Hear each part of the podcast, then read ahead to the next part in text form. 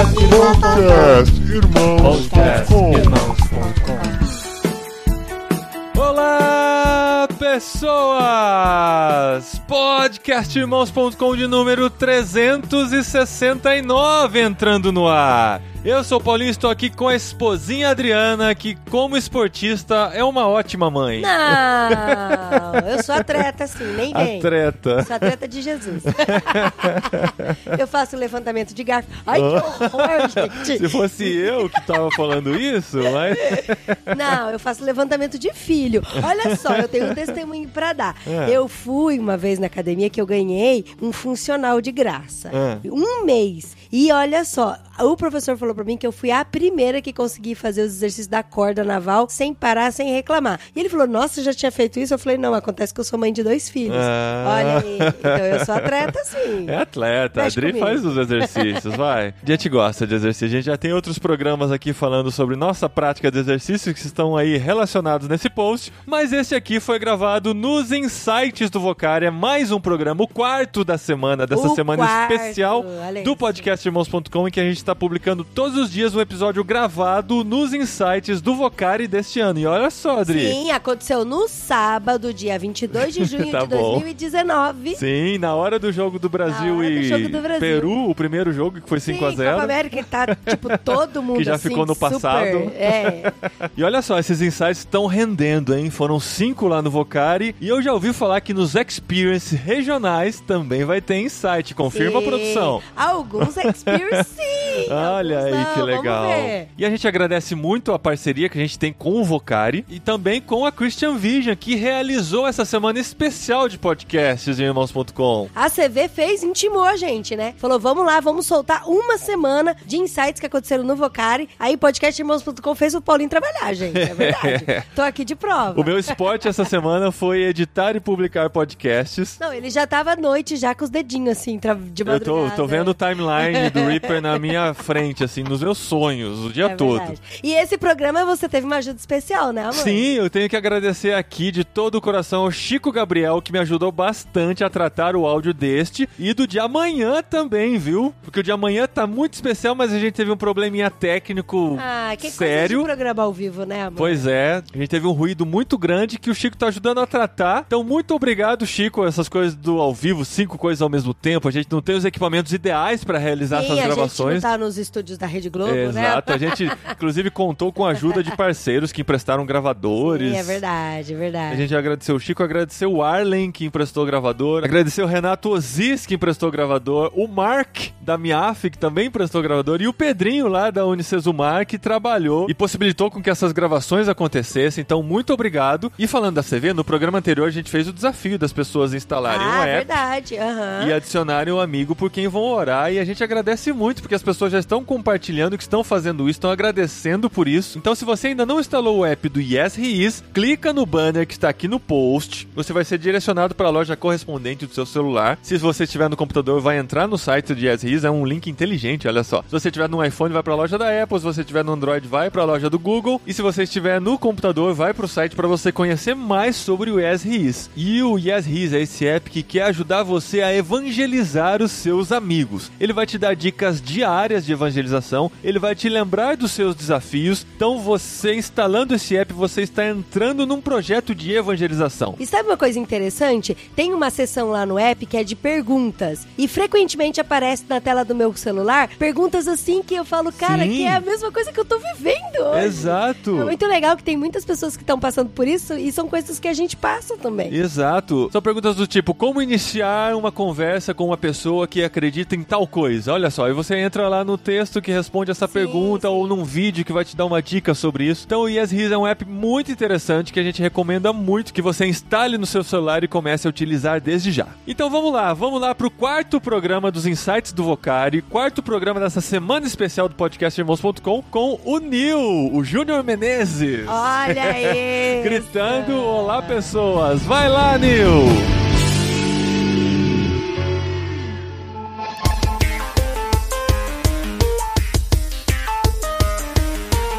Olá, pessoas! É o Paulinho aqui, não, é o Nil falando aqui. Eu sou missionário do Palavra da Vida Norte, trabalho como missário de acampamentos. Estou aqui hoje intermediando essa conversa, esse bate-papo muito legal aqui sobre esportes, como que a gente pode usar essa ferramenta no nosso ministério, como que nós podemos usar isso para honrar, glorificar o nosso Senhor e alcançar vidas também através do esportes, ok? Então, se você está aqui hoje ou se você está ouvindo esse podcast do irmãos.com, é porque você tem interesse e a gente vai ter um tempo muito legal aqui de desenrolar uma conversa muito boa de gente que está envolvida nesse ministério, que já tem desenrolado esse ministério de alguma forma. Nós somos brasileiros, gente, a gente cresce nesse ambiente de competição, certo? A gente gosta de competir, né? O esporte, ela faz parte da nossa vida também por isso. A gente quer competir por tudo, né? Na nossa fase de escola, na nossa pré-adolescência, na faculdade, a gente gosta, né, de participar de alguma coisa que envolva competição. Então, os esportes fazem parte da nossa vida também por causa disso. E quando a gente foi redimido por Cristo Jesus, a gente pode ter a possibilidade de usar essa ferramenta também para honra e glória dele, não só para jogar por diversão, mas também usar isso para honra e glória do nosso Senhor. Eu gosto de jogar, gosto de jogar basquete e eu aprendi a gostar de basquete muito tarde na minha vida. Gostaria muito que eu começasse a curtir basquete desde criança, mas não foi assim. É, infelizmente foi mais tarde. Eu nunca gostei muito de futebol, mas o basquete fez parte da minha vida a partir dos 18 anos até hoje. Eu gosto muito de assistir, jogar, enfim. Aí tem sido uma ferramenta hoje que eu também tenho usado para proclamar o amor de Cristo. Eu trabalho num local próximo do Palavra da Vida, ali onde eu trabalho, tem uma cidade. E toda terça-feira a gente se reúne com essa galera ali para jogar juntos. E a gente, no final do basquete, a gente senta ali para ter um tempo de oração, para ter um tempo de testemunho. Então, é uma coisa simples, fácil, que eu já tenho usado na minha vida, de algo que eu gosto de fazer e posso agregar também a minha fé, meu conhecimento de Deus também nisso. Muito bem, depois dessa introdução toda, eu queria agora que os nossos convidados falassem um pouquinho de quanto que Deus tem trabalhado na vida de vocês, se apresentar de forma pessoal, quem é você, de onde veio. Talvez vocês já conhecem a maioria dos três que estão aqui na frente, mas a gente vai ter um tempinho aí para quem está em casa escutando o podcast, a entender um pouquinho da vida dessa galera que está aqui hoje.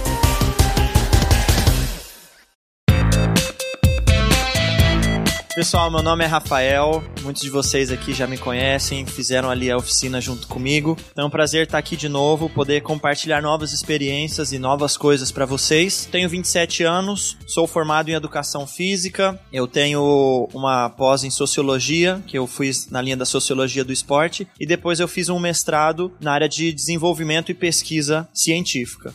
E um pouquinho de parte de quem eu sou, não tem como falar de quem sou eu sem falar de um versículo que eu recebi quando eu era era criança, eu acho que eu tinha 9 anos. Eu lembro que eu tava ali na minha cama e minha mãe chegou em mim e falou: Meu filho, acho que tá na hora de você saber. Eu falei: Eita, sou adotado. Eu assustei ali minha mãe, não, meu filho, tá na hora de você saber e eu quero falar com você uma coisa muito importante. E ela falou: no dia que você nasceu, Deus me deu uma palavra muito importante. E falava assim, Jeremias 1, versículo 5. Antes de formá-lo, no ventre eu o escolhi. Antes de você nascer, eu o separei e o designei profeta às nações. Então, ali com mais ou menos 8, 9 anos de idade, minha mãe me deu essa palavra e eu falei, cara, tá aí, é isso, eu sou um missionário. Eu nasci para isso. Então, a partir desse momento, eu comecei a direcionar todas as coisas que eu fazia e tudo que eu vivia em prol de missões, porque eu queria ser missionário. Era esse o dom que eu tinha recebido e a vocação que eu tinha recebido na minha vida. Então eu comecei a participar de campanhas da Jocum, me envolver muito ali com a igreja, nos projetos, eu fazia parte da galera da dança, da música, então sempre estava muito envolvido com artes. Eu sou de Campo Grande, Mato Grosso do Sul, ali da primeira Batista da minha cidade, e meu relacionamento com missões até então estava muito bom, estava muito legal. Só que aí quando eu tinha ali meus 14, 15 anos, mais ou menos em 2007, meus pais chegaram e falaram: "Meu filho, a gente vai para missões, a gente vai para o Chile". Eu falei: "Ah, boa sorte, pode ir, porque eu não vou não". Falei, não, meu filho, Deus tem nos chamado, a gente vai para o Chile. Eu falei: "Não, mas não pode, eu tô com os meus amigos aqui, tá na melhor época da minha vida, eu não vou não". E meus pais souberam respeitar isso, então eles ficaram um tempo orando por mim. Eu lembro que de madrugada meus pais oravam por mim. Isso foi amolecendo meu coração. Eu comecei a aceitar e ter ido para o Chile mudou completamente assim a minha percepção de missões, porque era um contexto transcultural, eu estava em outro país e ver os meus pais desenvolvendo o ministério ali com o esporte, eu falei, cara, dá para unir as duas coisas. Porque meus pais não deixaram de ser profissionais, não deixaram de trabalhar com o que eles já trabalharam. Porque antes a minha visão era o quê? O missionário é aquela pessoa do além que fez teologia, missiologia, antropologia e ela tem um chamado específico. Mas essa minha experiência ali no Chile eu comecei a entender, cara, todo mundo é missionário. Seja aonde eu tô aqui, seja no Chile, seja com a minha profissão, seja com o que for, eu sou um missionário. E eu lembro que antes de eu ir pro Chile, meus amigos falavam: "Rafa, nada a ver, isso daí é só pros seus amigos, você não tem nada a ver com isso, cara. Não vai não". Aí eu fiquei muito com essa sementinha ali na minha cabeça, né? E todo esse processo no Chile foi muito bom, construiu meu caráter. Deus me separou ali da minha cultura, me tirou da minha cultura, me tirou da minha língua, mas graças a Deus eu ainda tinha a minha família ali como exemplo, a minha irmã também. E esse processo eu ficava sempre pensando, né? Será que isso realmente é um chamado só dos meus pais ou isso é algo meu também? Falei, cara, tá na hora de descobrir. Aí eu conversei com os meus pais, falei, ó, eu tô com essa inquietude aqui no meu coração, porque eu não sei se isso é um chamado de vocês ou se é meu também. Aí a gente entrou num consenso ali, falar, ah, vai para missões então. Eu tinha terminado o quarto ano, porque lá o ensino médio tem quatro anos, então terminei o quarto ano do ensino médio e eu resolvi tirar um ano sabático para eu pensar, para eu decidir a minha profissão. E ali a gente decidiu que eu ia para África do Sul apoiar um projeto de um missionário que já estava lá. Então eu decidi para África do Sul para ver se realmente missões era algo dos meus pais ou se era algo meu também, assim como eu tinha recebido ali na Bíblia e como meus pais me falaram. Então comecei a procurar e Deus começou a conversar mais comigo, me deu outros versículos e começou a confirmar por pessoas. Eu fui para África do Sul, bem na época da Copa, 2010, aquele rebuliço, Vuvuzela e brasileiro e todo mundo lá. Foi uma loucura e foi extremamente especial para mim estar tá envolvido com tudo aquilo, por mais que eu não sou muito da área do futebol, não sou um aficionado do futebol como nosso colega aqui, muitos de vocês. Eu gosto do esporte no geral, mas o fato de estar ali e estar envolvido, eu me envolvi muito com a Jocum ali também, com a Junta de Missões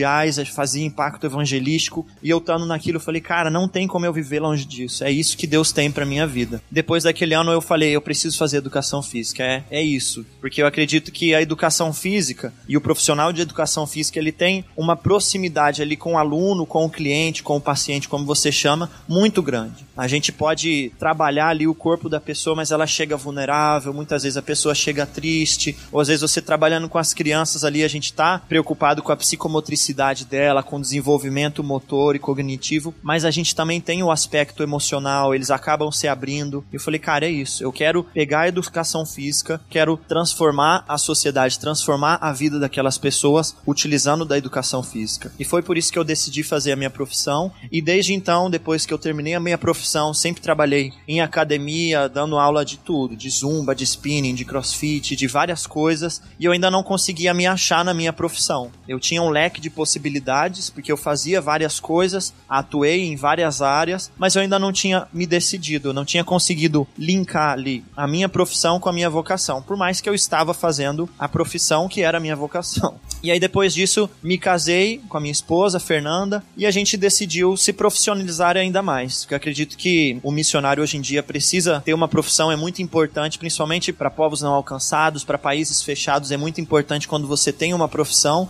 E foi o que eu decidi fazer. Então eu fui para a Espanha para estudar um mestrado na minha área, e ali a gente se envolveu mais com a igreja local, e através desse envolvimento com a igreja local, a gente foi para a cidade de Málaga, na Espanha, na região sul ali, e dentro da própria igreja tinha uma academia. E eu falei, nossa Deus, que perfeito, né? Eu já trabalhei em academia, então é isso. E eu comecei a me envolver mais, e foi quando um movimento de fitness internacional veio dar um curso, veio dar um treinamento ali na Espanha, foi onde abriu a minha cabeça. Porque eu fiz esse treinamento, e nesses três dias durante o treinamento, eu fui vendo perspectivas, entendendo mais o conceito de saúde e o que é trabalhar com o fitness, e acabei deixando de lado vários paradigmas e preconceitos que eu tinha, mesmo trabalhando ali na área, e eu falei, cara, é isso que eu preciso, é isso que eu quero para minha vida, porque esse movimento conseguiu juntar tudo aquilo que eu acredito com aquilo que eu preciso fazer. E então, desde 2016, quando a gente foi para Espanha, até hoje o que eu tenho feito é intencionalmente usado do meio fitness, da área da saúde, para formar discípulos. Hoje em dia eu tenho atuado com o movimento do Health and Fitness na coalizão brasileira e na coalizão mundial, e o que eu tenho feito, e a gente está no processo de voltar para a Espanha para continuar desenvolvendo esse trabalho com o fitness e com a área da saúde.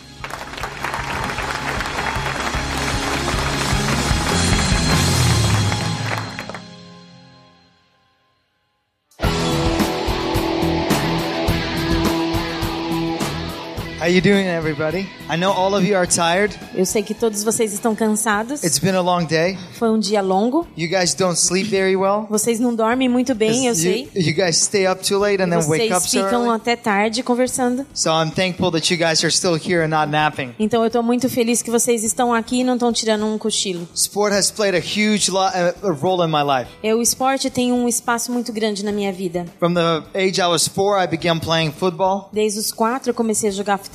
And I loved it. My dad used to play for the national team, O meu pai jogava no time nacional e eu amava. so that's all my family did. We only played and talked about it. Então isso estava na minha família, era tudo que a gente fazia e falava. I like Real Madrid. My dad likes Barcelona. Eu sou do Real Madrid, meu pai é do Barcelona, I like Man United. My dad likes Chelsea. cada um de um time. So we always had fights, you know, you guys know. E vocês sabem como que é isso dentro da família, esse julgo desigual. But really, sport really showed me my character. Mas o esporte realmente mostrou meu caráter. It showed in me all the little bad things that needed to be changed. Me mostrou todas as coisinhas pequenas que precisavam ser It mudadas. exposed my pride, Expôs o meu orgulho, my anger. minha raiva. I thought that I was better than everybody, Pensava que eu era melhor do que todo and I was mundo. always the worst on the field. E eu, na verdade, era o pior no campo. But in my mind, I was the greatest. Mas na minha cabeça eu era o melhor. And through sport, we can see these things, E através do esporte a gente consegue ver essas coisas. and then it exposes us so much that we can allow God to work on E that. nos expõe tanto que a gente pode permitir Deus trabalhar na nossa vida. So I believe there's true power in sport. Então eu acredito muito no poder que existe no esporte. Another thing that I believe about sport is it brings unity. E outra coisa que eu acredito é que o esporte traz unidade. When we moved to United States as refugees, Quando a gente chegou nos Estados Unidos como refugiados, I couldn't afford to play football anymore. eu não tinha dinheiro para jogar futebol. It was too expensive. Era muito caro. It was just not possible for our family at that time to pay for my brother and I, and so my dream felt like it was dying. Então a gente não tinha condição de pagar uma escolinha para mim e para o meu irmão. Então é como se o meu sonho tivesse morrido. And one day, my family and I we drove for one hour to the beach. E um dia eu minha família nós dirigimos por uma hora até uma praia. We have the worst beach in the world in Houston. E em Houston a gente tem a pior praia do mundo. The water is brown. A praia é marrom, The sand A is, água. smells gross. a areia é fedida, But all of us still love to go over mas there. todo mundo gosta porque é a praia que tem. And so my brother, my dad, and I we started playing. Então eu e o meu irmão começamos a jo- a And we, jogar. it was just three of us passing the ball around. Eu e meu pai, então nós três chutando um pro outro. And within 30 minutes, E dentro de 30 minutos, we had 40 people playing with us. a gente tinha 40 pessoas jogando ali com a gente. None of us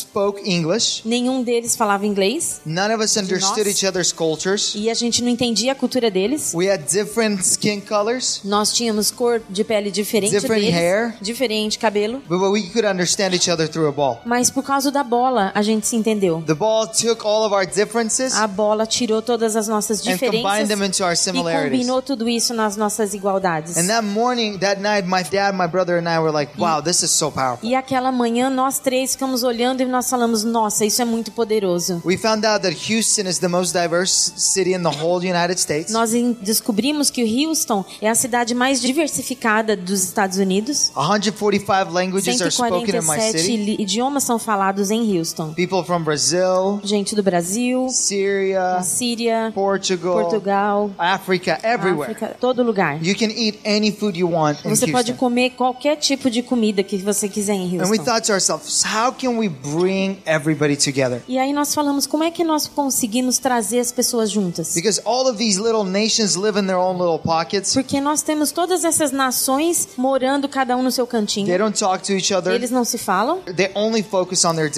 estão differences. somente focando nas And diferenças. so and we said, what if we do a World Cup? E nós falamos, e se a gente fizer uma Copa do Mundo? Where all of these nations will come and they will be representing their own team, their own nation. Onde cada uma dessas nações representadas aqui em Houston vem para representar a sua nação. In that moment, we still spoke no English. E ali a gente ainda não falava inglês. And so we would go and prepare this idea, pray to God about this. Então nós fomos e começamos a preparar e falar e pensar nessa ideia, entregando isso para Deus. And God said, How amazing is it that we don't have to even fly to another country? E Deus falou: como é que é tremendo a gente não precisar nem ir para um outro país. We don't have to spend thousands of dollars on tickets. Nós não precisamos gastar milhares de dólares em, em passagens. We can reach all nations in our city. Nós podemos alcançar todas as nações na nossa And cidade. so a dream of Cup of Nations was born that night. Então o sonho da Copa das Nações nasceu aquela noite. We went to present it to pastors, Nós fomos e mostramos isso a pastores, to other Christian organizations, outras organizações cristãs, and they laughed at us. e eles riram da gente. They said it's not possible. E eles falaram: não, isso daí não dá certo. You will never bring Iraqis and Iranians into one building. Vocês nunca vão conseguir trazer dentro de um mesmo prédio iraquianos e iranianos. They hate each other. Eles se odeiam. You can never bring Brazilians and Argentinians into one building. Nunca brasileiros e argentinos, jamais. They also don't like each A other. gente também não se gosta. You will have too many fights, Vocês vão ter muitas brigas and you don't have enough people to pull this off. e vocês também não têm gente suficiente para organizar isso. But when God gives you a dream, you go Mas- after it. Mas quando Deus te dá um sonho, você vai atrás dele. And so we did our first tournament in 2010. Então a gente teve a nossa primeira jornada em 2010 We had over 40 nations, e a gente fez a primeira com 40 nações, all different languages. todos falando uma língua diferente. Everybody looked different. Todo mundo diferente um do outro. We had Brazilians play against Argentina, Onde os brasileiros jogaram contra a Argentina, Syrians play Iraqis, os sírios contra o Iraque, big Ivory Coast guys who are huge and tall, os caras da Costa do Marfim, que eram altos, plays little Burmese boys, guys, jogavam contra os caras de Bermis, que eram and there pequenos. was so much harmony. E teve tanta harmonia, There was so much peace. tanta paz. We could celebrate each other's A differences. gente celebrou as diferenças. And now we do this. Last year was our 10th year. É, esse último abril foi a nossa décima vez que nós fizemos We, isso. we now bring food E as nós, well. nós agora também trazemos comida para esse So all evento. the nations have their food represented. Então todas as nações têm a, a representação das suas comidas também. We also do a family festival Nós também fazemos um festival da família so that all the families of players can come and enjoy each other. para que depois dos jogos os jogadores e as suas famílias venham e tenham um tempo de comunhão. And this is a huge opportunity for us to celebrate. E essa é uma oportunidade tremenda da gente celebrar. In our country, our country is very divided right O now. nosso país está muito dividido hoje. People don't like immigrants and refugees. É, as pessoas não gostam de imigrantes e refugiados. But during the weekend, we can say we love each other. Mas no final de semana a gente pode então falar, a wanna gente se ama together. E nós queremos estar juntos. We eat each other's food. Nós comemos a comida um do Our outro. kids play with each other. Nossos filhos brincam uns com os outros. And this gives us an amazing opportunity Isso- to go and make disciples of all Isso nos dá a oportunidade tremenda de irmos e fazermos discípulo. This opens doors for us to now go into refugee communities and do soccer programs Abre portas para a gente ir para comunidades e jogar ali com eles. This gives us an opportunity to teach English, E também nos dá a oportunidade de ajudarmos eles a aprenderem inglês. to help people find jobs. Ajuda as pessoas a encontrarem trabalho.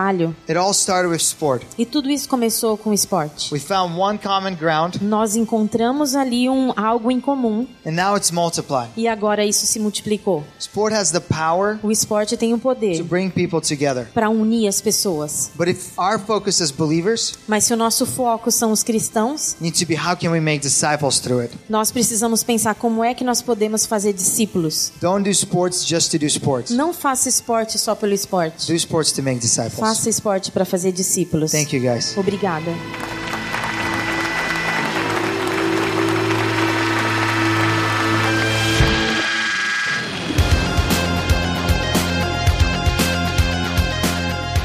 Olá, gente. Meu nome é Pati, trabalho com o Ministério de Esportes também. Joguei futebol, joguei um pouco de basquete, um pouco de handball, tudo que você pode imaginar. Hoje eu jogo um pouco de tênis, depois de muitos anos. Eu gostaria de focar um pouquinho nas mulheres. Nós estamos num tempo onde a mulher está no auge, né? A mulher está achando o seu espaço, está querendo crescer na sociedade e ter o seu impacto. Então é tão importante a gente falar sobre mulheres.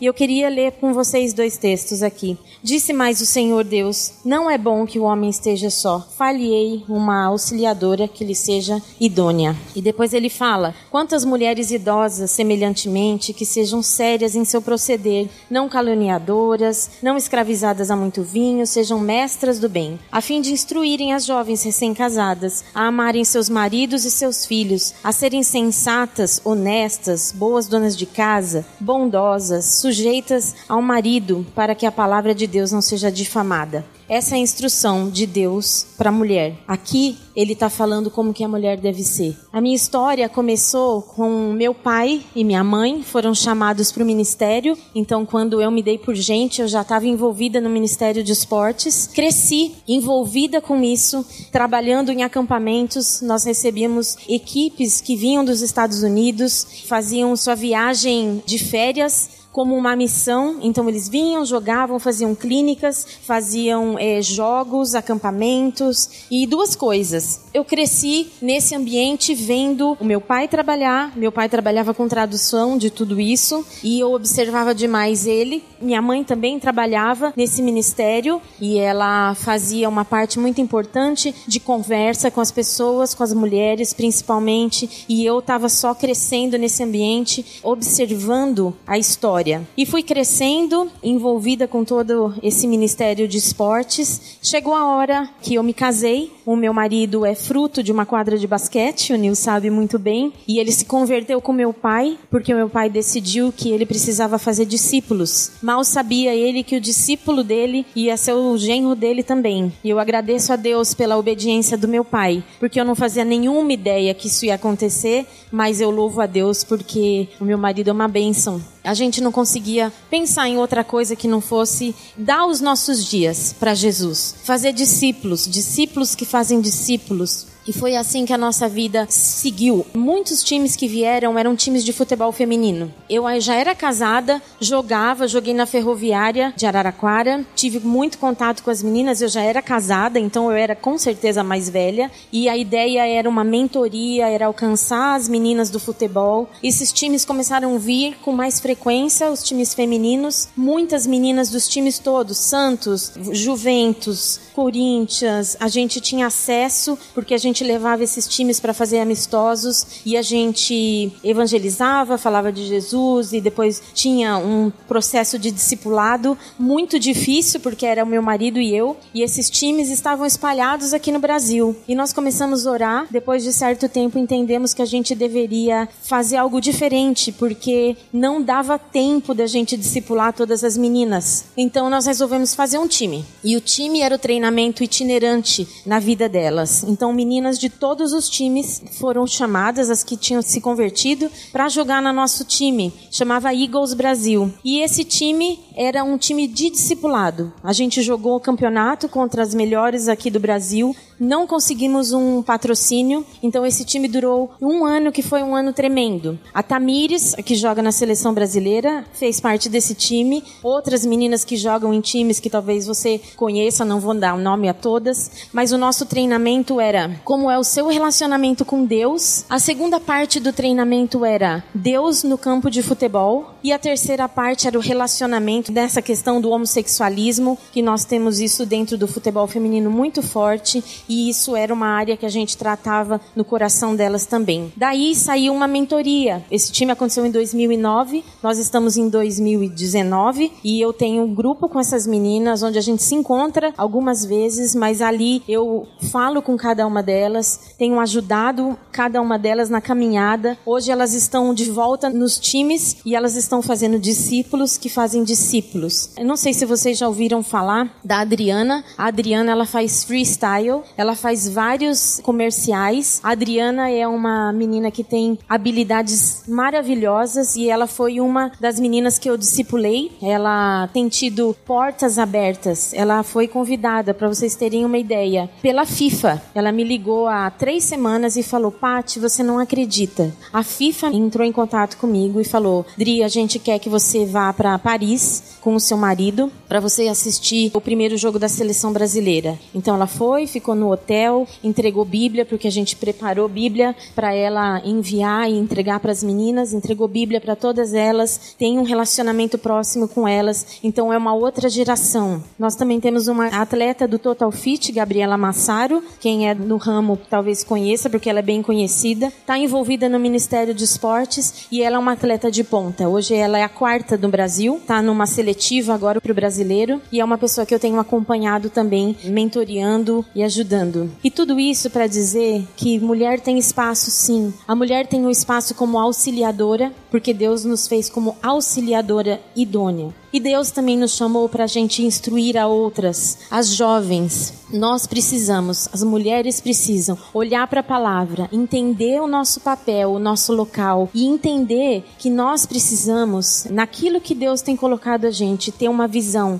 que nós precisamos fazer discípulas, que fazem discípulas. Eu nunca ia imaginar que eu ia discipular uma menina que hoje joga na seleção brasileira, ou que é a quarta no Brasil Total Fit, ou então uma que é dona de casa, mãe de filho que está do meu lado, que eu ando semana após semana. Nós temos um papel tremendo e Deus nos criou de uma forma linda. Timóteo foi uma pessoa tremenda e ele teve uma avó e uma mãe que souberam ser donas de casa e olhar para isso não como um peso como as mulheres de hoje em dia falam. Dona de casa? Você só é isso, dona de casa? Nós temos a possibilidade de trabalhar no caráter dos nossos filhos e preparar uma geração que nós não sabemos o que vai ser, mas que vai ser uma geração de pessoas que amam a Deus e onde eles estiverem, eles vão estar sendo firmes e vão servir a Deus e vão fazer discípulos que fazem discípulos em qualquer área que a gente tiver.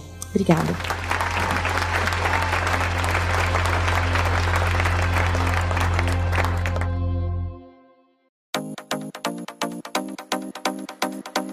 Queria ver de vocês, né, que vocês falassem um pouquinho da experiência de vocês com relação à igreja local. Então vocês falaram um pouquinho do testemunho de vocês, como que Deus impactou a vida de vocês e tem usado vocês hoje com relação ao esporte, essa ferramenta para evangelizar pessoas, discipular pessoas. Mas a gente entende que a gente faz parte de uma igreja, né, faz parte de um corpo e muitas vezes talvez igrejas tradicionais tenham algum problema de lidar com o esporte, de como usar o esporte. Como que tem sido para vocês na experiência de vocês as igrejas que vocês frequentam hoje? Tem um apoio existe uma resistência. Então eu queria ver um pouquinho de cada um de vocês falando um pouquinho sobre isso. Então, uma coisa muito legal que a gente vê trabalhando tantos anos com o Ministério de Esporte é que existe uma transformação, uma mudança de visão hoje. Graças a Deus, os pastores, os líderes têm entendido como que o esporte derruba essas barreiras e nos conecta com a comunidade, nos conecta com pessoas. Na perspectiva da mulher, eu acredito também que as mulheres têm tido uma oportunidade de usar o esporte sem serem taxadas como isso ou aquilo. Eu acredito que tem uma mudança positiva. Tem muita coisa ainda para acontecer, mas eu creio que tem sido muito bom grande parte do que a minha igreja tem feito hoje em dia é graças a esse trabalho que a CBF fez, que a Paty, o Fernandão fizeram, de dar consciência às igrejas e trazer essa perspectiva de que a igreja pode conversar muito com o esporte. Então, eu acredito que através de projetos sociais, através de projetos ali com a comunidade, isso é muito forte. Mas levando um pouquinho assim para minha área, que hoje em dia é mais a área fitness, eu acho que a igreja ainda tem alguns preconceitos em relação a ah, não, isso daí é vaidade, a gente não, não vamos entrar por essa área aí não, ou competição. Hum. Então acredito que ainda a igreja entendeu que o esporte pode ser sim uma ferramenta para atrair crianças, para atrair pessoas e para conversar. Mas eu acho que em relação do esporte como saúde, não só o esporte como recreação ou educação, ainda existe aí uma quebra de paradigma que a gente precisa trazer para dentro da igreja, que o esporte é também saúde e essa saúde precisa ser trabalhada também dentro da igreja. As a young person, one thing that I learned about working with churches. E bom, uma coisa que eu aprendi como jovem trabalhando com as igrejas is that in United States they all have some passion about sports. é que nos Estados Unidos todo mundo tem alguma paixão, a mínima que seja, sobre esportes. But because you're young, Porque você é jovem sometimes they don't really want to deal with it maybe. e muitas vezes eles são muito jovens, eles não sabem como lidar com isso. And one thing that helped me is having great mentors by my side E uma coisa que me ajudou muito foi ter pessoas me mentoreando, who taught me how to serve people in leadership in the church, que me ensinaram como servir as pessoas e como ser um líder dentro da igreja. But also they were the voice sometimes for me. E muitas vezes eles eram a minha voz. So if your pastor, for example, doesn't see the value in sport, Então, por exemplo, se o seu pastor ainda não vê o valor que o esporte tem, you might not change his mind, você talvez não consiga mudar a mente dele. but your mentors might. Mas os seus mentores, os seus líderes podem. And stories of transformation are changing minds of many pastors around. E histórias de transformação têm mudado a cabeça de vários líderes e jovens e pastores da So igreja. tell them to call these two guys Então peça que eles liguem e chamem esses dois aqui and talk to them. e falem com eles. Eu abri um pouquinho com relação à questão da igreja local, porque muitas vezes a gente se empolga com o que a gente escuta aqui no vocário, o que a gente vê de outros ministérios acontecendo, e às vezes a gente volta para a igreja e encontra essa resistência, e talvez aqui a gente possa encontrar por onde começar esse diálogo com a igreja local. Fala aí, como é que tem sido para você na sua experiência e perspectiva? Meu nome é Timóteo, moro em Londrina hoje, mas há cinco meses eu morava em Campo Mourão, uma cidade aqui perto. E em Campo Mourão eu trabalhava em uma escola da Bíblia, mas eu mudei para Londrina principalmente para trabalhar com o esporte, porque a, a comunidade onde eu estou hoje é inserida em uma comunidade carente, uma favela. E o pastor que me levou para lá, ele me chamou para trabalhar com crianças porque tinha um projeto de futebol de uma escolinha lá, mas esse projeto fechou e as crianças ficaram abandonadas. Não que eu trabalhava com isso, eu morava em Santa Catarina antes, mas eu via no esporte a possibilidade de levar Cristo para as pessoas. Mas eu nunca gostei de jogar com crente, eu só gostava de jogar com não cristão, principalmente por isso. Mas eu venho de uma linhagem que faz essa dicotomia, o sagrado e o profano, então ou eu tinha que escolher, ou futebol ou Cristo. né? No Ceará foi onde aconteceu isso que eu tive que escolher, e eu escolhi pelo futebol. Daí eu vim para Santa Catarina, Santa Catarina eu realmente fui convertido, lá eu comecei a usar mais isso. Só que eu não tenho uma formação. Então para começar um projeto, eu não posso sem ter uma formação. Então eu queria conselho de como eu posso fazer isso sem ainda ter essa formação. But great question. Uma pergunta muito boa. When I started our project, our team started our project, Quando o nosso time começou nosso projeto, we just finished high school. nós tínhamos acabado de começar o colegial, ensino médio, desculpa, sou velha. And my brother and the cousins were still in high school. E os meus primos continuavam ainda no ensino médio. So of course we were put into a box of what we're allowed to do and not allowed to do. Então a gente, lógico que foi colocado numa caixinha de coisas que a gente podia e coisas que não podia fazer. Were we allowed to go and play soccer with kids on the streets? A gente podia ir jogar bola com a molecada na Yes. rua? A gente podia. Were we allowed to open a whole soccer club without coaching license? A gente podia abrir uma escolinha sem ter o CREF? No. Não. But we started what we could at that time. Mas a gente começou o que a gente podia naquela época. We didn't wait till we get older or have all our degrees. A gente não ficou esperando até ficarmos mais velhos e termos as nossas formações. If you have passion for children and sport, Se você tem o amor e a paixão pelas crianças e o esporte, then playing with them is already more than enough for them. então jogar bola com eles já é mais do que suficiente. Especially kids from poor neighborhoods. Principalmente crianças carentes, All they need is a friend who is a little older than them. tudo que eles precisam é um amigo que é um pouquinho mais velho que eles. And so I would suggest start where you can. Então a minha sugestão é comece aonde você pode. Don't wait because then the dream will just become flat. Não espera porque senão o seu sonho dá uma murchada. And as you go, get whatever you need to get, any degrees and resources. E enquanto você estiver jogando bola com eles, aí você vai atrás daquilo que você precisa para ter a formação. Falando sobre santo e profano, isso é muito legal falar sobre isso. Eu lembro que a minha igreja, certa vez, a gente estava pensando em reconstruir o templo que a gente tinha, derrubar um templo de madeira. E uma das propostas era fazer uma igreja em que a gente pudesse ser um ambiente multiuso, fazer para o culto durante o domingo, final de semana, e durante a semana a gente usar como uma quadra, quadra de basquete, uma quadra poliesportiva. E eu lembro muito bem, era criança, tinha 10, 12 anos, mas eu lembro muito bem da reação negativa da igreja de não querer fazer daquele local santo, né, um ambiente que pudesse ser também usado para esportes, para competição, enfim, como uma ferramenta também social, né, para a gente abençoar a nossa cidade, né. Isso há, um- há algum tempo atrás, mas a gente sente hoje ainda que tem algumas resistências ali, como nosso amigo compartilhou. Mais alguém? Boa tarde, meu nome é o Alisson, sou de Goiânia, tenho 34 anos. Acredito que as igrejas hoje estão abertas ao Ministério Esportivo. Várias igrejas têm construído quadras, aberto escolinhas. E eu gostaria de saber como vocês têm tratado a homossexualidade dentro das escolinhas, principalmente no futebol feminino, que é muito maior do que no masculino. A primeira coisa, amar. É importante a gente amar as pessoas. Nós não temos abordado o assunto, esse é um assunto extremamente polêmico nos dias de hoje, principalmente quando se diz da igreja, já existe uma predisposição para ficar com os ouvidos prontos para vir e processar alguma coisa assim. Então o nosso foco jamais é nessa questão. Nós falamos do amor de Jesus, da necessidade que todos nós temos. E na maioria das vezes, as pessoas que são as pessoas de paz, elas têm as suas vidas transformadas porque elas entenderam o evangelho de Jesus. É vem para Jesus e ele muda. Ele muda e ele transforma. Então, realmente não é um assunto que a gente trata abertamente. Entre a equipe é falado: ame cada uma das pessoas que chegar perto de você e deixa que Deus faça o trabalho que é só ele que pode fazer. Nós não temos encontrado nenhuma resistência, nenhum problema. O futebol feminino é uma coisa que mexe muito com o nosso coração, porque 99% das meninas passam por essa questão da homossexualidade, mas todas elas têm a ver com um histórico familiar muito sofrido, de muita dor, e quando elas chegam num time, elas se conectam na dor. Então nós precisamos entender que muito disso é movido por uma situação de dor, e o que elas precisam é do amor. Então a gente ama.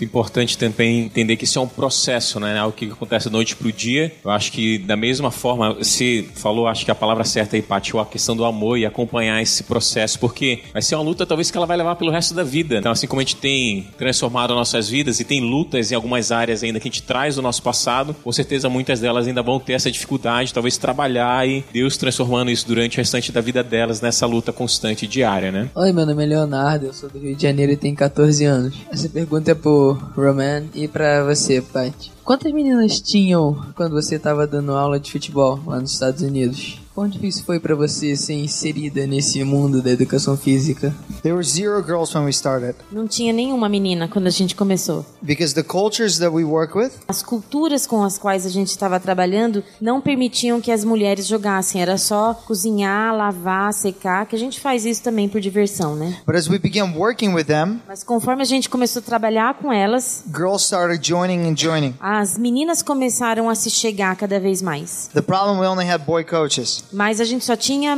meninos treinando. and it was a problem to to connect the girls and the boys. Então era difícil, como treinadores, homens, conectar as meninas com os meninos. And so we had to look for girl coaches. Então a gente começou a procurar técnicas. And now we have girl coaches and girls playing together. Então a gente tem técnicas cuidando das meninas. And it's a great lesson to their culture E é uma lição muito grande para a cultura deles, that girls also have the freedom para que as meninas também tenham a liberdade to express.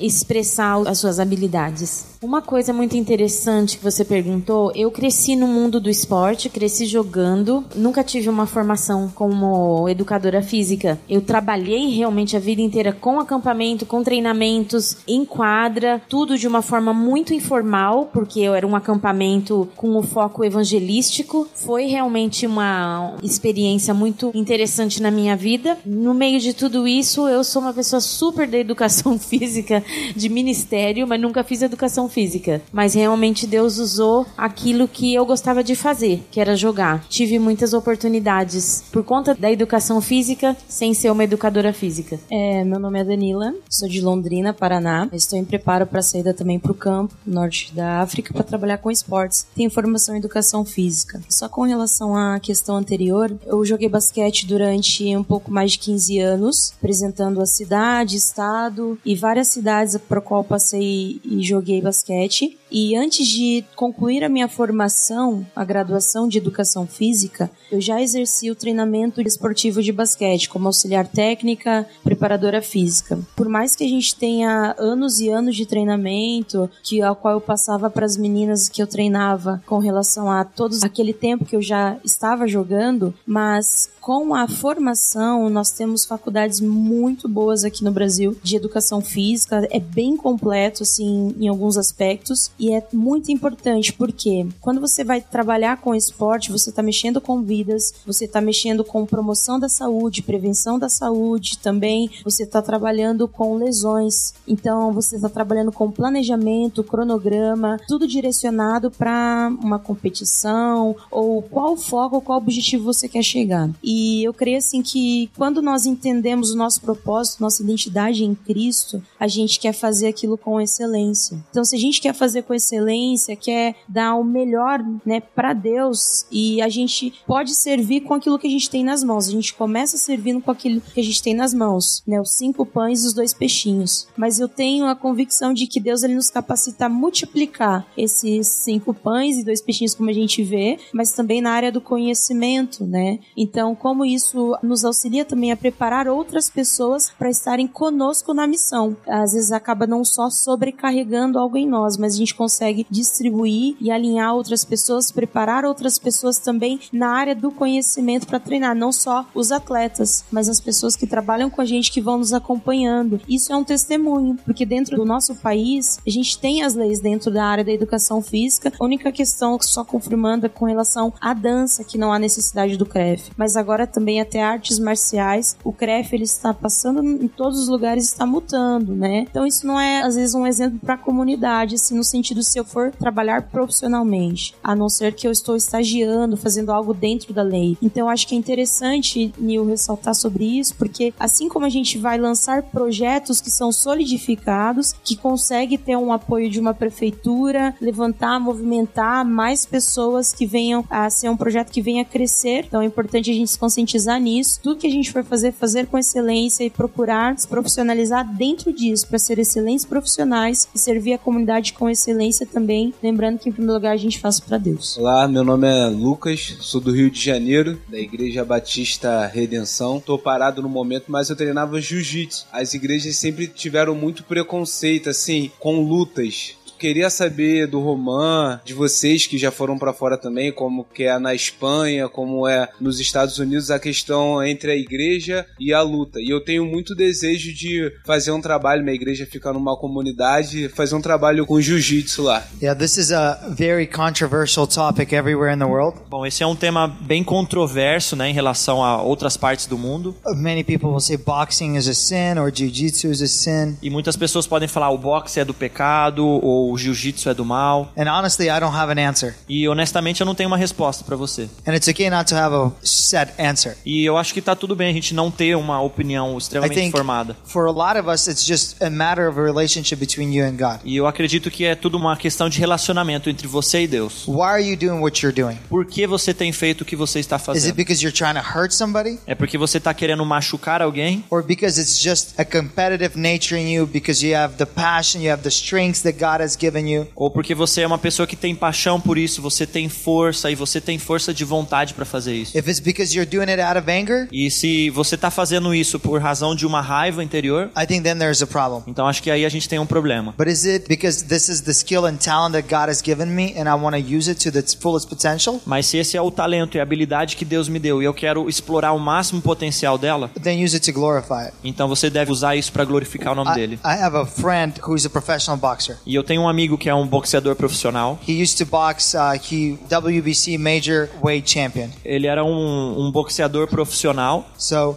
and he's a believer. E ele também é um cristão. He had a lot of persecution from the church. E a igreja costumava perseguir muito ele. The Russian church is very hard on this kind of issue, E a igreja da Rússia é bem dura em relação a isso, but he opened so many doors for the gospel. mas ele abriu tantas portas para o evangelho. In countries where gospel is completely not allowed. Em países que o evangelho era completamente nulo. But I think it's really between you and God Mas eu acredito que é muito um relacionamento entre and why você e you do Deus. what you do. E por que você faz o que você faz? Só acrescentar uma coisa em relação lá fora, né? É muito interessante que o jiu-jitsu, principalmente o jiu-jitsu brasileiro, ele é muito conhecido lá fora. A igreja que eu tô lá na Espanha, eles queriam trazer alguém de fora, principalmente algum profissional do jiu-jitsu, porque é muito conhecido para dar ali dentro da igreja. Então acredito que também, fora isso que o Roman falou, né, do porquê você tem feito o que você faz, eu acho que é muito uma questão estratégia da igreja, porque muitas vezes a igreja, por ser uma arte marcial, muitas artes marciais elas trazem consigo toda uma cultura oriental ali, ou de às vezes uma certa devoção errada, mas a gente pode pegar o jiu-jitsu apenas como um esporte ou a arte marcial como um esporte e usar assim como a gente usa qualquer outro esporte, né? Eu acredito que dentro do kung fu, dentro do karatê, se a gente tira essas nuances mais religiosas e a gente se mantém só com a parte do esporte, a gente ainda assim consegue utilizar e usar disso como uma ferramenta muito poderosa. Inclusive a minha igreja lá em Campo Grande tem um projeto com o jiu-jitsu que eles têm um tatame no último andar da igreja e eles têm uma escolinha de jiu-jitsu ali e acontece semanalmente. É uma ferramenta que Deus pode usar. Na nossa igreja nós temos um ministério de esporte grande com cerca de quase 500 pessoas da comunidade semanalmente passando pela igreja, sendo discipulada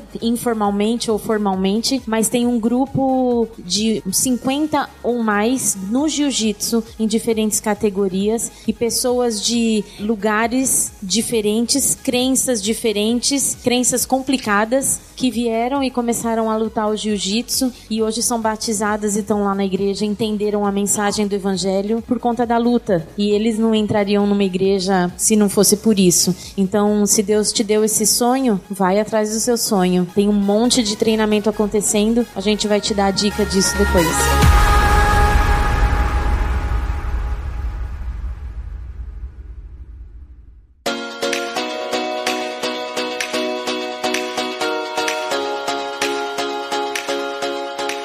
Direcionar uma pergunta mais pro Rafa desse mundo fitness. Tem crescido cada vez mais nos nossos dias hoje. E eu queria saber um pouquinho do Rafa, como que tem sido esse equilíbrio. Qual que é o equilíbrio entre a questão da vaidade né, e o cuidado do corpo? O que, que a palavra de Deus fala sobre isso e como a gente pode tratar isso no contexto que a gente está tendo um equilíbrio? Bom, essa pergunta é complicada, né? Porque até eu tava conversando com o pessoal, essa palavra fitness já traz todo um estigma aí, ou você é fit ou você não é. Ah, esse bolo aqui é fit, ele não é. Essa pessoa é, não é. O que a gente trata de fazer é trazer uma ideia de saúde mesmo, né? E a gente não consegue falar de saúde se a gente não tem um equilíbrio entre o corpo, a nossa mente e o nosso espírito. Então não é nem tanto uma questão de ser fit ou não ser fit, de ter o fitness ou não, é uma questão de equilibrar. E a gente acredita que Deus ele nos deu um corpo com várias capacidades físicas, espirituais, mentais e psicológicas, várias capacidades, e o nosso trabalho é cuidar e explorar o melhor possível. Que se Jesus não tivesse uma boa saúde, ele não teria conseguido caminhar e pregar tanto. Se os discípulos não tivessem uma boa saúde, eles não poderiam ter feito tantas coisas como eles fizeram. E acredito que da mesma forma a gente tem que sempre analisar o porquê, né? Por que, que eu tenho ido à academia? Por que, que eu estou fazendo exercício físico? É só para eu ir pra praia de biquíni ou de sunguinha e tirar uma foto pro Instagram? Ou eu tô realmente preocupado com a minha saúde? Eu acho que quando a gente avalia a nossa motivação, a gente consegue ver. Eu tenho feito isso pela vaidade ou eu tenho feito isso para cuidar do templo do espírito, né, daquilo que Deus me deu. Então sempre pensar na, qual é a minha motivação com isso tudo. Infelizmente é um tema que não se fala muito dentro da igreja, né, do cuidado com o corpo, sobre alimentação saudável, sobre o cuidado com o meio ambiente. Eu acredito que a igreja hoje em dia tem tratado de muitos temas espirituais que são extremamente relevantes, mas muitas vezes acaba negligenciando temas sobre a nossa saúde mental, muitas vezes de lidar com as emoções ou estresse, ansiedade e a própria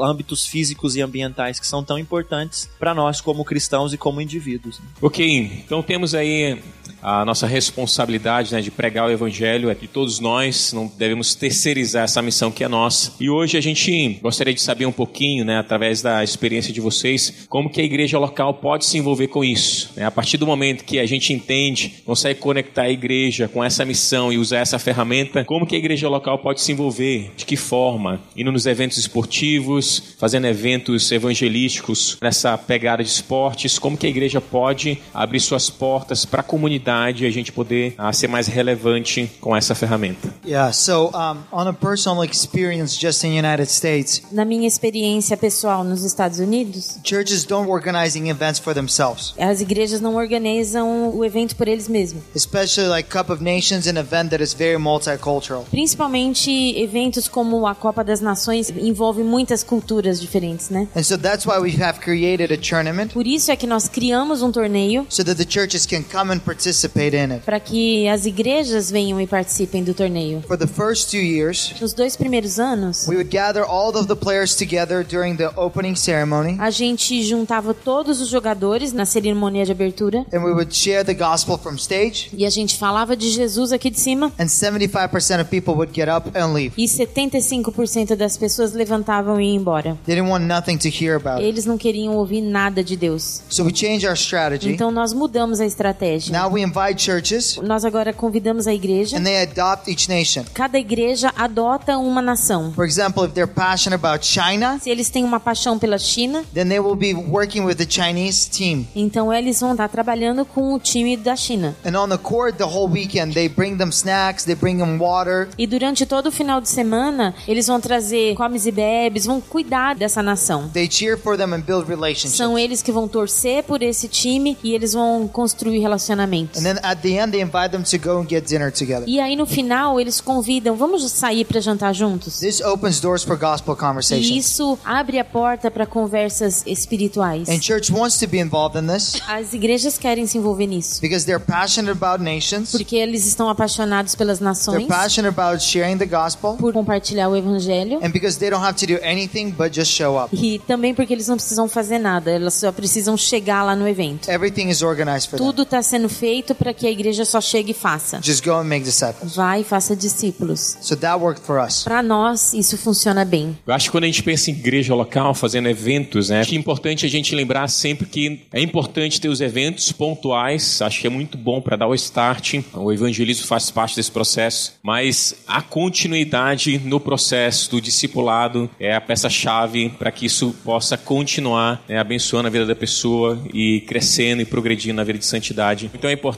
fazer eventos, muito bom, faça evento, né, mas que isso seja o start para você dar o próximo passo que é acompanhar essa galera no processo de santificação da vida deles. Mas aproveitando de uma forma mais prática, talvez vocês que estão aqui no Brasil, como que essa galera que está se envolvendo com esporte já, ou que quer se envolver com esportes, pode procurar um treinamento. O que, que a gente tem dentro do Brasil hoje, de organizações que trabalham, que possam dar um curso, um treinamento, seja indo lá, né, ou essa galera indo na igreja de uma forma mais prática. Se você tem oportunidade, se você fala outras línguas, eu acredito que fora do Brasil tem vários cursos, várias metodologias, dependendo da frente do que você trabalha. Hoje em dia a gente tem coisas específicas para artes marciais, para futebol, para crianças, para o fitness. O mais legal de tudo isso é que aqui no Brasil a gente tem uma estrutura muito boa de como você pode linkar a sua igreja com esse movimento esportivo ou como você pode dar um primeiro passo. Ai, Rafa, legal, eu já tenho a minha profissão, agora como que eu posso ter um embasamento melhor nisso? É muito legal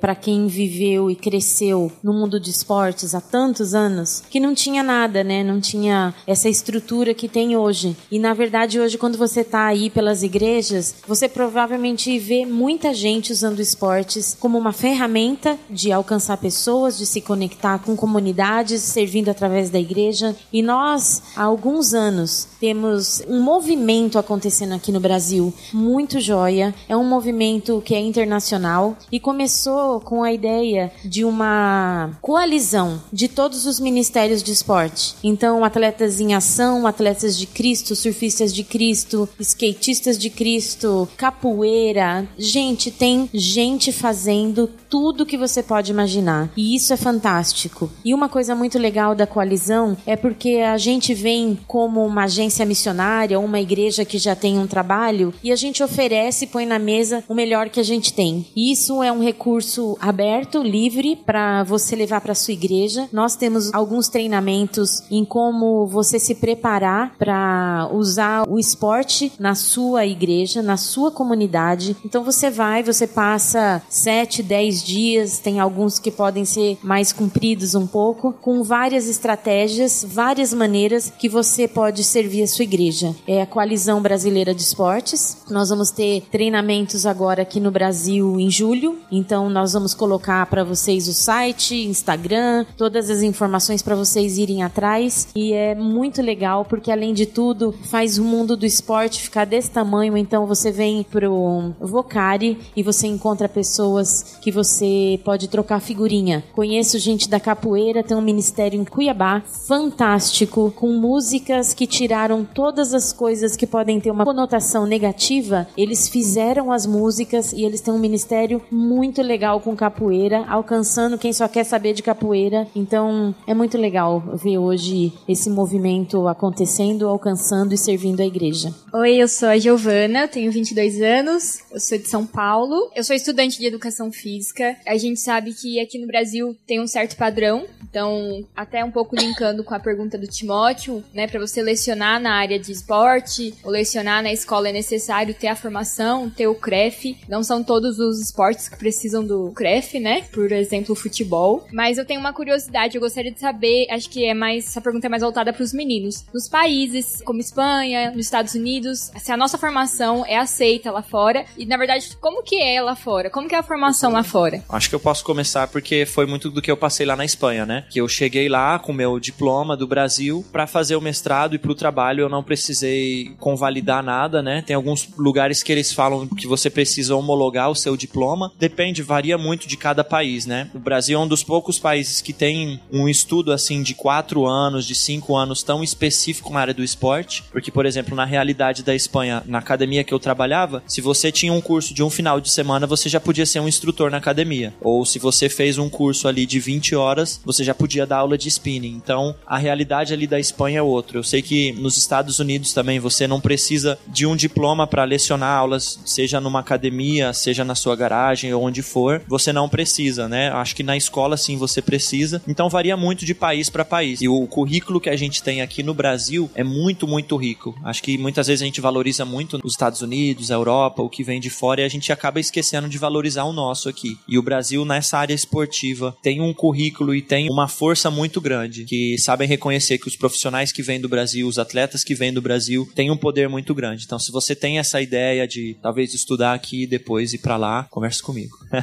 Everybody loves Brazilians. Todo mundo ama os brasileiros. In every country, if you say the word soccer or football, E em qualquer lugar do mundo, se você fala a palavra futebol, Brazilian is the first thing that comes up. Brasil é a primeira coisa que vem na cabeça deles. If you come to United States Então, se você for para os Estados Unidos and you don't have a degree, e você nem tiver uma graduação, people will already love you. as pessoas já vão te amar. But it depends on what level you want to coach or work on. Mas depende muito de que nível você quer ser né? If you're working with poor people, Se você trabalhar com pessoas de baixa renda, they will not ask you for any diploma or degree. eles não vão perguntar nada de seu diploma ou de, da sua graduação. They will love you because you're Brazilian Eles vão te amar porque você é brasileira and you probably know how to play football, e provavelmente você nasceu sabendo jogar futebol. and that's good enough. E isso é, já é o bom o suficiente. If rich people Mas as pessoas mais ricas might ask for something. talvez perguntem e peçam alguma coisa. But nowadays, it's no longer something that is super required. Mas hoje em dia não é alguma coisa que é extremamente importante. It's changing because of internet. Está mudando por causa da internet People are becoming personal trainers and they don't have any degrees. e muitas pessoas têm se tornado personal training e eles não têm nenhum diploma. It's just how do you look? Tudo uma questão de aparência. If as a coach you look good, Se você tem uma boa aparência física como you must treinador, be doing something right. então significa que você está fazendo alguma coisa But I would certa. say if you come to United States, Mas- doors would be open. Mas se eu falasse para você, se você fosse para os Estados Unidos, as portas estariam totalmente abertas. Gostaria de compartilhar a situação de uma atleta de alto rendimento. Eu comecei a pedalar, eu sou ciclista, eu comecei a pedalar por um grupo de amigos que se chama Pedalada Cristã. Era um grupo de passeio noturno. E através desse grupo, a gente conseguiu abraçar muita gente, muita gente mesmo, através do ciclismo passeio. A partir dali, eu comecei a participar de competições. E todo mundo sabe que atleta de alto rendimento não é visto como saudável, né? Ele não é, na verdade, né? Porque ele exige demais do corpo. Só que eu tenho duas visões aí. Até então, enquanto eu estava como passeio, a gente conseguia levar a palavra de Deus e abraçar as pessoas iniciantes que chegavam. E muitas vidas foram convertidas e muita gente começou a ir para a igreja porque a gente fazia parte da igreja. Então as pessoas viam na gente algo bom e vinha. Era automático assim. A partir do momento que virou um nível competitivo,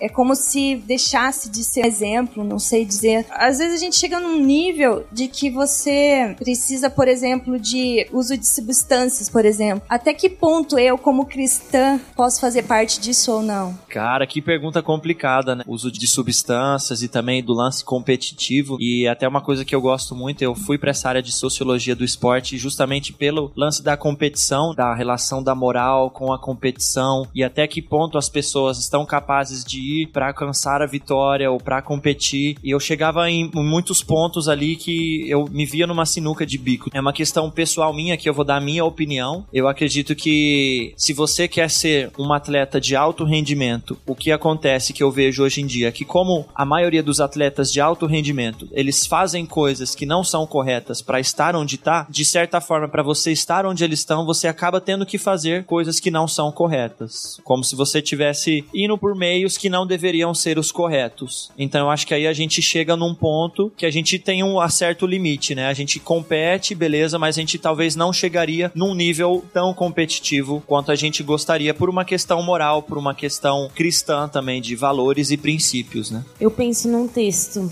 Todas as coisas me são lícitas, mas nem todas me convêm. E eu creio que se Deus te chamou para estar nessa posição, ele vai te capacitar a ser o que você precisa ser sem ser algo não correto. Porque se é fora da lei, a gente não deve fazer. O time de futebol não tinha salário. O Fernandão e eu, meu marido, né, nós somos missionários e por nove meses a gente dividiu o nosso sustento com 20 meninas. Foi um milagre de Deus daqueles. Eram atletas de ponta, elas vieram dos times santos, com fruta, todas essas coisas, alimentação super regrada. A gente não tinha dinheiro para comprar nada disso. Condicionamento físico dessas meninas foi feito à base de água. Elas bebiam água. E nos campeonatos as pessoas falavam: "Da onde vocês vieram? Quem são vocês?" Porque nós nunca vimos um time que corre tanto, que não faz falta. Os árbitros falavam: "A gente briga porque todos nós queremos apitar o jogo de vocês." Porque é muito interessante ver a postura de vocês em campo, o tanto que vocês se esforçam. Eu não tenho formação de educação física, mas eu conheço um Deus muito poderoso e que se ele te deu essa habilidade, lembre-se que eu não vou estar em contato com as pessoas que você vai estar. Então vá lá, seja sal, seja luz e enquanto for lícito, Deus te abençoe e até lá Deus vai te dar a sabedoria no que você pode e o que você não pode. Acho que só para concluir essa questão da Paty, a gente vive num mundo mundo quebrado. A gente sabe disso. O mundo que a gente vive, o pecado acabou com ele. Tudo que Deus fez com propósito, o pecado veio distorcendo todas as coisas. Meio ambiente, as relações humanas e tudo mais. E uma dessas coisas é o esporte. Deus nos deu talentos, nos deu capacidade, nos deu inteligência para criar esportes. Isso também foi distorcido pelo pecado. E a nossa chance, como pessoas competindo nesse mundo quebrado, é trabalhar para ajudar com que esse mundo seja redimido, que esse mundo seja alcançado e a gente mostre como é o jeito certo de fazer as coisas, como é o jeito que glorifica a Deus dentro desse mundo quebrado. Então, sempre que você jogar com um propósito para glorificar a Deus e fazer as coisas da maneira que Deus planejou, você está sendo uma testemunha de que tem uma outra maneira de fazer você está sendo ali um sinal do reino de Deus no mundo onde você está, inclusive no esporte. Boa tarde, meu nome é Sara, sou de Bragança Paulista, não era, na verdade sou de Guarulhos. Fui atleta de ginástica artística, fui atleta de salto com vara e a minha experiência com a igreja foi muito negativa, porque eu era atleta, estava passando por uma crise pessoal, o pastor que era zelador da pista de atletismo que eu treinava lá em São Caetano. Eu fui muito mal instruída porque quando eu era atleta, ele falava que eu praticava um esporte pecaminoso. Deus deu para ele uma estratégia, né, de juntar muitos atletas ali e ele começou a dizer para todos os atletas que aquilo era um esporte pecaminoso e todos os atletas deveriam abandonar aquilo, que era uma prática pecaminosa. Então a gente teve muitos atletas realmente abandonando, voltando para suas casas, não se aproximaram nem do evangelho, nem do esporte. E eu fui uma dessas, que abandonei o meu esporte e entrei numa crise pessoal tremenda. Aí eu conheci o meu marido, né? Conheci ele na Venezuela, quando eu era atleta ainda, isso antes de abandonar o atletismo. E de lá, ele veio para São Caetano, ele era de Uberlândia, e a gente foi morar em Bragança, só pra vocês entenderem mais ou menos. E lá foi quando a minha crise entrou no ápice dela, quando eu fugi de casa, deixei meu marido com minha filha para me matar, porque eu entrei numa crise. Eu era atleta, meu mundo era o esporte e eu não sabia o que fazer mais da vida, a não ser ser atleta. Eu era recordista brasileira, eu fui tricampeã sul-americana e do nada aquilo me mostraram que Deus não gostava daquilo que eu fazia. Então, eu nasci num lar espírita, eu sou a primeira cristã da minha família. Então, Deus, eu vou me matar, porque eu não sei mais o que fazer aqui. Quando eu fugi, Deus me mostrou o CBM, que foi em 2017, e lá eu conheci pessoas que trabalhavam com esporte, o Dixon que tá aqui, conheci pessoal do Atletas em Ação, e aí Deus foi abrindo a minha mente dizendo o esporte é ferramenta. Dali eu voltei para minha casa, voltei com uma outra perspectiva. Comecei a olhar para Bragança Paulista e entender o que eu estava fazendo ali. Assim como a Fernanda, a esposa do Rafael, eu estava acompanhando meu marido que era atleta ali. E meu marido também já estava abandonando o esporte por conta disso. Mas daí quando Deus me deu essa perspectiva, eu comecei a olhar para Bragança Paulista, comecei a entrar nas comunidades, comecei a ver a necessidade daquela cidade, entender o porquê Deus estava me levando ali e eu comecei a ver por um campo missionário. Deus me aproximou desses jovens. Deus me aproximou de uma igreja que trabalhava com esporte. Pela graça de Deus, eu fazendo atletismo na rua, que eu levo para as comunidades as provas para que as crianças possam praticar, com parceria com a Secretaria de Esportes, com a Secretaria de Educação. Hoje a gente já tem cinco polos nas escolas municipais onde as crianças praticam atletismo. Também a gente, nas comunidades, tem esse atletismo na rua, onde eles têm esse contato. Também agora a Secretaria de Esportes quer entregar na minha mão a secretaria para que eu possa disseminar o atletismo e outras modalidades que estão mortas na cidade nessas áreas de vulnerabilidade. Como foi dito ali, por mais ele não sabe como fazer, você não sabe como fazer, e tudo vem, por que que você está fazendo isso? Você tem que ter pessoas te influenciando e mais que isso, ter essa comunhão com Deus que eu perdi, a comunhão com Deus quando eu achei que eu não servia para Deus, que o que eu estava desagradando a Deus fazendo atletismo. Mas depois eu pude entender que aquilo que ele tinha me colocado era uma ferramenta para ele. Hoje, meu marido é o quarto atleta do mundo na arremesso de peso e a gente consegue, com a imagem dele, agrupar todos os atletas olímpicos da modalidade do atletismo, que eles vêm por conta, assim, como voluntários. E esse evento a gente junta todas as crianças da comunidade, dos abrigos da cidade, a gente traz, eles têm contato e onde no nosso testemunho a gente pode apresentar Jesus para essas crianças. Nesses polos a gente também tem tirado crianças que têm contato com droga, apanham dentro de casa, crianças do abrigo que são tiradas do celular porque estão sofrendo abusos e outras coisas, e a gente pode ter contato direto com essas necessidades vulneráveis. Não desiste do que você quer, vai atrás de como você pode fazer, e cada um aqui entenda que todo dom que Deus deu pra gente tem parte dele nisso, e ele quer alguma coisa com esse dom. Então, assim, não desiste, gente. Eu quase desisti, mas Deus não deixou. É isso que eu queria compartilhar. Que legal, que testemunho lindo. Seu nome? Sara, que legal, Sara. Ah, o Roman falou que ela devia estar sentada aqui. Sara, primeiro lugar, parabéns pelas suas conquistas como atleta. Mas em segundo lugar, louvado seja Deus, porque o que você faz hoje transforma eternidades. Para a glória dele, Deus te abençoe. Bom.